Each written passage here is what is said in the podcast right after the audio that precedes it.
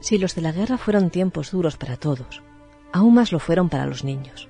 Testigos mudos de la barbarie de las bombas, de la ausencia del padre y la muerte de los hermanos por causas injustas en general e injustificadas en particular para los más pequeños.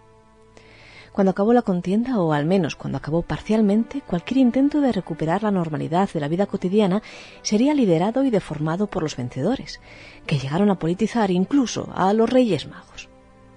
De toda aquella larga y difícil posguerra, empero, no solo salieron cosas malas. ¿Alguna vez, por ejemplo, se ha parado a pensar el oyente de este podcast, por ejemplo, cuál es el origen del mensajero real Aliatar? Y la razón de que, más allá de los picos de Europa, ese nombre, aunque árabe, suene totalmente a chino? Acompáñenme, acompáñenme, que se lo voy a explicar. Habría que empezar contando, por ejemplo, cómo se las apañaron los monarcas para entrar en un país en el que aún sonaba el estallido de las bombas, comenzando por un norte recién derrotado a favor de los sublevados en el otoño de 1938. Fue difícil, claro, la postura de sus majestades en enero de 1939, sobremanera cuando quienes pasaron a organizar las cabalgatas eran las organizaciones juveniles que un par de años más tarde se integrarían en el Frente de Juventudes y que eran, por tanto, asociaciones evidentemente politizadas. Y así, con política de por medio, ¿y de qué manera? Lo transmitieron los periódicos cuando finalmente los Reyes Magos consiguieron cruzar el mar desde Ceuta, corresponsal mediante, en barco. O eso fue lo que dijeron los organizadores, que los Reyes llegarían a Gijón en barco, protegidos por varios contratorpederos, dicen, de la gloriosa Escuadra Nacional, que nos envió el Generalísimo para que nos diesen escolta. Aunque, en realidad, el público de a pie, los gijoneses de a pie, solo los vieron llegar en coche, y sin camellos, claro. Dijeron los monarcas que aquellos animales rehuían del clima húmedo del norte de España.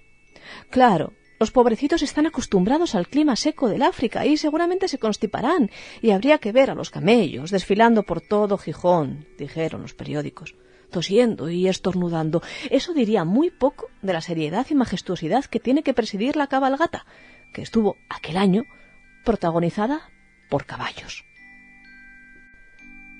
El primer mensaje de los reyes, háganse cargo, transmitido en directo por radioemisora de Gijón, fue una oración fúnebre dedicada a un flecha de 11 años muerto el año anterior, en 1938.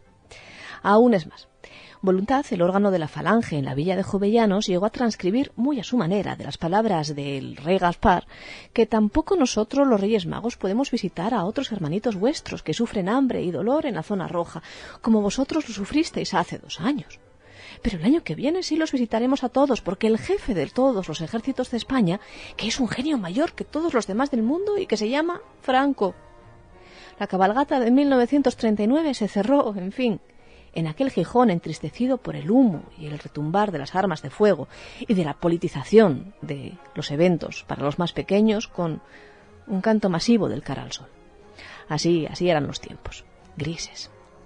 Grises, aunque a muchos niños, en cuenta del gris de la posguerra, les daba más miedo, y así sería durante toda la década de los 40, el tinte negro del betún de la cara de Baltasar. Baltasar es el más simpático, es el negrito, con un alma y unos dientes muy blancos, unos labios rojos y gruesos para besar, con el pelo ensortijado a lo abisinio, y una barbita pequeña y rizada y un gran fulgor en los ojos. ¡Qué bien valdría para hacer la guardia a nuestro generalísimo! Así reza un texto de Fray Mauricio de Begoña que era ascensor religioso, y que se publicó en 1943 con obvio afán adoctrinador, ya lo ven, pero sobre todo con el objetivo de dulcificar la imagen del rey Baltasar, con quien era frecuente que los niños de posguerra montasen en absoluto pánico. Corría el rumor de que era el rey negro, solo por serlo, quien dejaba el negro carbón en las casas de los niños, y de ahí, claro, su impopularidad. En los mismos años en los que Antonio Machín publicó por vez primera Angelitos Negros, los periódicos asturianos defendían la bondad de Baltasar, de quien, a pesar de su color, no deben asustarse de él los niños, puesto que lo único que interesa es el color del alma y no el color de la piel. No había así lugar a la preocupación. El alma de los niños es pura y tolerante y poco hizo falta para que aquellos niños de la posguerra volviesen a confiar, ahora que las cabalgatas habían venido para quedarse en el Rey Negro quienes sí lo eliminarían muchas veces de la ecuación, a él y a sus otros dos compañeros, el europeo y el asiático, serían más bien los nuevos tiempos. Y dos personajes nuevos, que surgidos el uno en Gijón y el otro en Oviedo, competirían durante años entre sí, hasta que uno se impuso sobre su contrario, Aliatar y Abdelaziz. En términos historiográficos se considera, a grandes rasgos, el año 1954 como el final de la posguerra, porque aquel fue el año en el que la renta per cápita del país subió, por fin, a niveles mayores que el anterior al inicio de la guerra civil. En el 52 se habían acabado las cartillas de racionamiento y poco antes recibimos a los americanos con alegría, como decía la canción. En fin, en la década de los 50 España comenzó a salir lenta y engañosamente, pero sin pausa, del profundo agujero de la posguerra. Hubo muchas consecuencias de ello y las cabalgatas de reyes también lo fueron. La primera gran cabalgata de Gijón, por ejemplo, se celebró con abundante publicidad de por medio todavía en el año 1950. Después de tantos años de carestía, aquel primer año más liviano económicamente, se decidió crear una cabalgata grandiosa, que fuera superando al ritmo de la economía del país con cada año que pasase la anterior. Para ello era necesario contar con profusión de voluntarios, efectos visuales, carrozas, claro, y, y nuevos personajes que alargasen la cabalgata, al tiempo que, por fin, el dinero podía pagar. Y si suplían a los reyes, que eran tres, en la recepción de las cartas, pues mejor que mejor. En Gijón, aquel año, nació el primer mensajero real de Asturias, se llamó Abdelaziz, como el Walid al-Ándalus, en unos tiempos en los que el peso de la educación en historia recaía pesadamente, y como recordarán aquellos a los que les haya tocado vivirlo en primera persona, en listas soporíferas de reyes gozos, cuentos árabes y reconquistas mitificadísimas. Aquel primer compañero asturiano de los Reyes Magos era una de tantas adhesiones que por la época sirvieron para enriquecer las cabalgatas de toda España, sin que hubiera nada en el mito original de los Reyes Magos que justificase la presencia de aquel príncipe Adelaziz, Así lo escribe erróneamente el periódico Voluntad del 6 de enero de 1950. Montado en un brioso caballo blanco, dicen, para contrastar con el color negro de su piel, de la piel de Abdelaziz, justo antes de la entrada de Melchor, Gaspar y Baltasar en sus respectivas carrozas. No había nada en la leyenda sobre Abdelaziz, no, pero en el mundo de la magia, ya lo saben, todo es posible.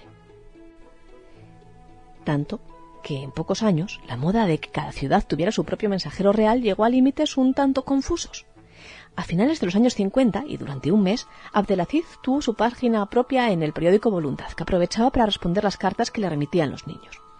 No había problemas con los niños, que no habiendo salido de Gijón en su vida, pues solo conocieron la existencia de Abdelaziz como mensajero real, cartero y embajador de los reyes. Pero claro, sí con aquellos que supieran que en otras ciudades el nombre del personaje e incluso su aspecto variaba.